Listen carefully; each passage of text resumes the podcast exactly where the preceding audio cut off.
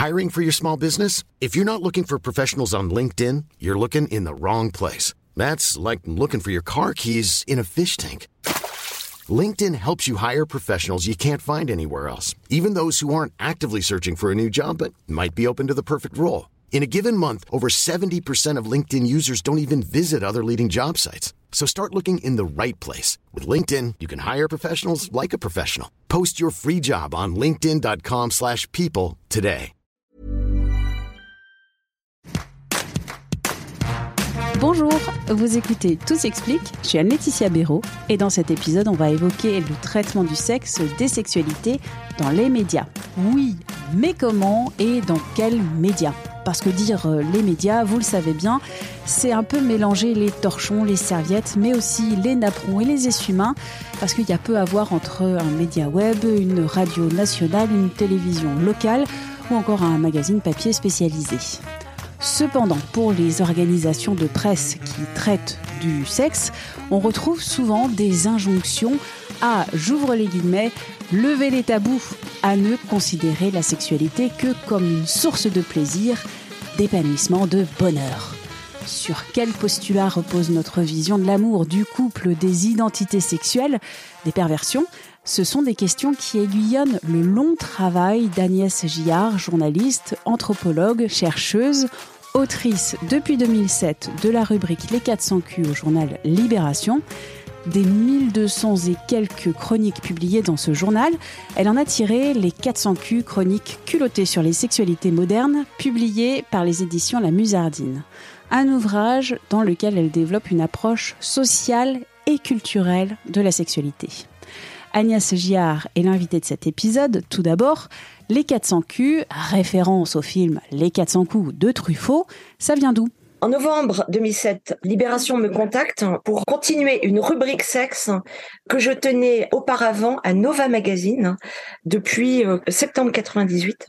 À l'époque, c'était parmi les, les, premières rubriques euh, sexualité dans la presse mensuelle. Rien que pour Libération, vous avez écrit plus de 1200 articles. On y parle de quoi dans les 400 Q? La rubrique, effectivement, a vocation à traiter de, comportements sexuels, de questions de genre, de rapport au corps, etc., et plutôt sous un angle socio-anthropologique, c'est-à-dire essayer de faire comprendre comment tout ça fonctionne sur le plan idéologique, historique, euh, comment tout ça a évolué, etc. Donc, euh, remettre en cause les fausses évidences, hein, c'est vraiment le but.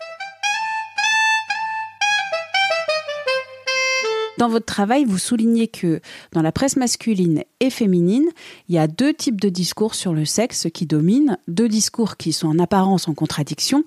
Quels sont-ils, ces discours? Il y a un énorme hiatus en apparence entre une presse masculine qui invite ses lecteurs à consommer euh, de tout en fait, hein, des voitures, des bagnoles, donc des, femmes, euh, des montres, etc., à changer, euh, et à ne jamais se laisser attacher finalement.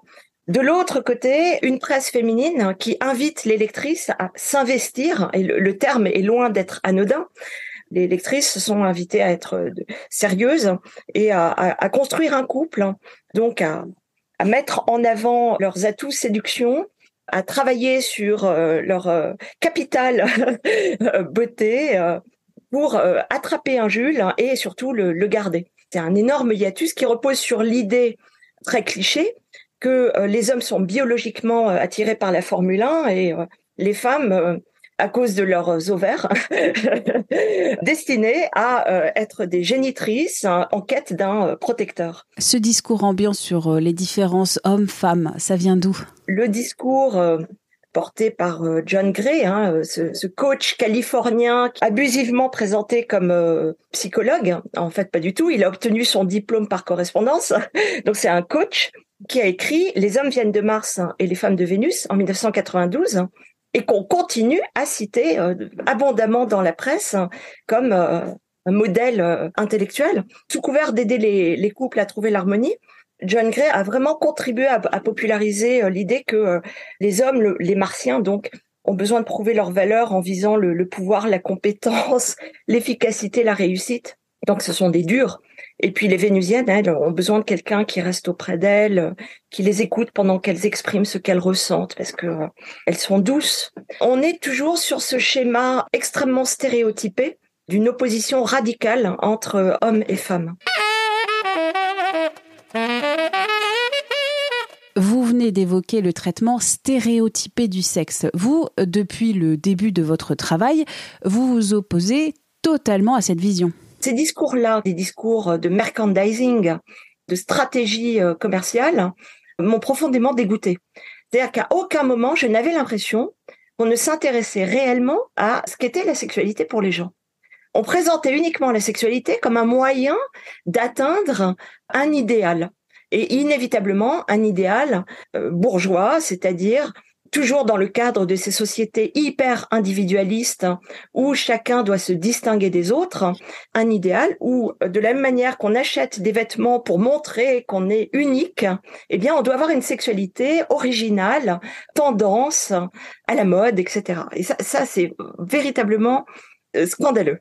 Je suis assez fière d'une certaine manière de m'apercevoir que mes intuitions de départ qui étaient fondées sur une répugnance par rapport au discours ambiant, se sont révélées juste au fur et à mesure que j'approfondissais ce sujet que je ne connaissais pas en suivant ben, un parcours de recherche académique où j'ai fini par devenir anthropologue. C'est-à-dire j'ai fait une thèse sur les poupées sexuelles au Japon et c'était un moyen pour moi de m'approprier des outils et une méthodologie de, de recherche pour me donner les moyens d'analyser avec toujours plus de justesse les phénomènes. Je reviens au traitement du sexe dans la presse. Il est très normatif. Il célèbre le couple hétérosexuel, la famille traditionnelle. En dépit du fait que euh, le mouvement féministe euh, existe, la presse continue à défendre cette idée d'une euh, hétérosexualité très normative, centrée sur donc la famille nucléaire, dans les années 90, le problème, c'est que Internet arrive. Et avec Internet, la possibilité pour un nombre croissant de personnes de s'apercevoir que des discours émergent qui sont des discours qui portent d'autres visions de la sexualité. Alors, on avait déjà assisté avec le féminisme dans les années 60-70 à, à l'émergence d'une parole dissidente. Ensuite, avec le mouvement homosexuel, qui est la deuxième révolution sexuelle en fait, à l'apparition d'autres schémas de, de, couple. Mais avec Internet, décidément, le discours de la presse hein, devient complètement périmé. Et, les gens s'en aperçoivent parce que les, gens, en fait, sont à la recherche d'autre chose. De plus en plus, ils en peuvent plus de ces normes.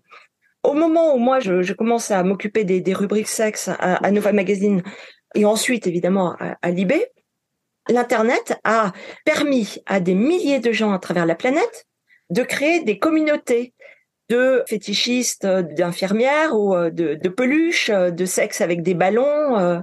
Et les gens s'aperçoivent que c'est très rigolo finalement cette sexualité-là, qui est une sexualité dénuée de tout enjeu matrimonial, de reproduction. Il y a des moments où des discours nouveaux font mouche parce que les gens sont en attente d'autre chose. Comment la presse récupère cet intérêt pour des sexualités minoritaires en dehors du couple hétérosexuel? La presse récupère cet euh, intérêt pour des sexualités alternatives de manière assez maladroite. C'est-à-dire qu'elle veut imposer un discours consumériste de ah essayer, c'est un peu comme un arôme euh, noisette pour les yaourts.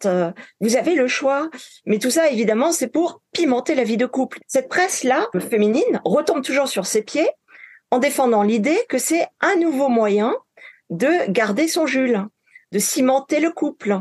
Le sexe anal, le fétichisme, le SM, si possible sans douleur, hein, parce que quand même, eh bien, tout ça ne sont que des sortes de d'agréments euh, au choix. Inévitablement, on est ramené à cette idée que la sexualité, c'est euh, c'est de l'amusement.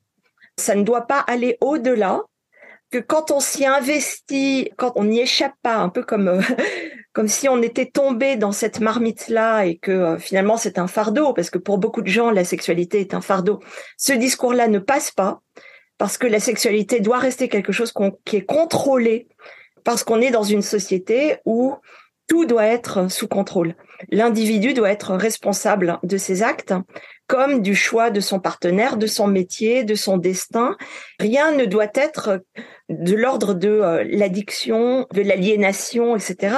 On ne doit pas être prisonnier finalement de sa sexualité. Ça, c'est vraiment un autre, l'autre discours qui, qui prévaut, c'est que la sexualité ne doit pas être passionnelle. Si elle est passionnelle, il faut aller se faire euh, soigner chez un médecin parce qu'à ce moment-là, elle est assimilée à une addiction, qui est un terme qui devient extrêmement populaire dans les médias, chez les médecins aussi, et extrêmement délétère. Parce que il faut quand même le dire, on ne choisit pas sa sexualité. En 25 ans, le discours sur la sexualité dans la presse, il n'a pas changé? Bien sûr qu'il y a eu des évolutions dans, dans la presse, c'est-à-dire que il y a une sorte de récupération des idéaux portés, par exemple, par, euh, par MeToo, par les, euh, les mouvements euh, des minorités sexuelles, etc. Et donc les, les, journaux les intègrent en créant des rubriques, et notamment euh, par exemple la rubrique célibataire, puisque la majorité des personnes qui vivent dans les grandes villes en France sont maintenant célibataires par rapport aux années 60-70.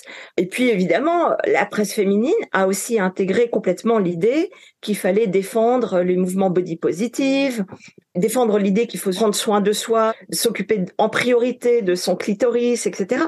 Bien qu'ils aient adapté leur, leur discours euh, et leurs images aux attentes du lectorat, bien que euh, le but ne soit plus maintenant de viser forcément un mari, mais un petit copain, la norme reste pour la lectrice de euh, séduire en mettant en place une stratégie dont finalement elle est victime, puisque on invite les femmes à se mettre au service d'un projet de couple, tout cela sous l'impératif catégorique du plaisir.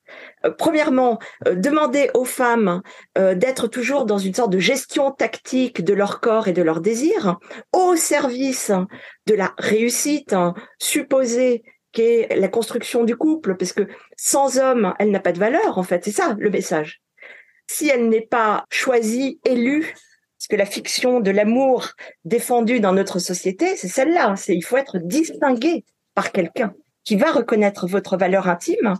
Et tout ça au nom de cette idée absurde selon laquelle la sexualité est censée être le moyen d'obtenir du plaisir. Alors que, en fait, c'est plus compliqué que ça. Ce travail sur le sexe, c'est le travail d'une vie pour vous? Quand on a la chance de tomber dans euh, dans ce sujet euh, merveilleux et passionnant, ben c'est un peu définitif. C'est on, on veut plus ressortir de de cette marmite là. Hein. On veut continuer à, à, rencontrer des gens qui vous parlent hein, de leur plaisir à eux, de leur euh, de leur désir plutôt, de leur fantasme, euh, pour pouvoir à son tour euh, se mettre dans leur peau et essayer de, de, de voir par leurs yeux le, le monde. Que c'est là qu'on s'aperçoit qu'il y a une forme de contagion manifeste des possibilités d'être.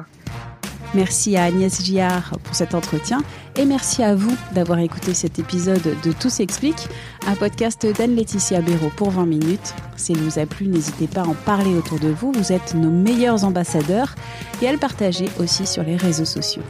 Abonnez-vous gratuitement à Tout s'explique sur votre plateforme, votre appli d'écoute préférée comme Apple Podcast, Spotify, Deezer, Podcast Addict et pour nous écrire, une seule adresse audio 20minutes.fr. À très vite!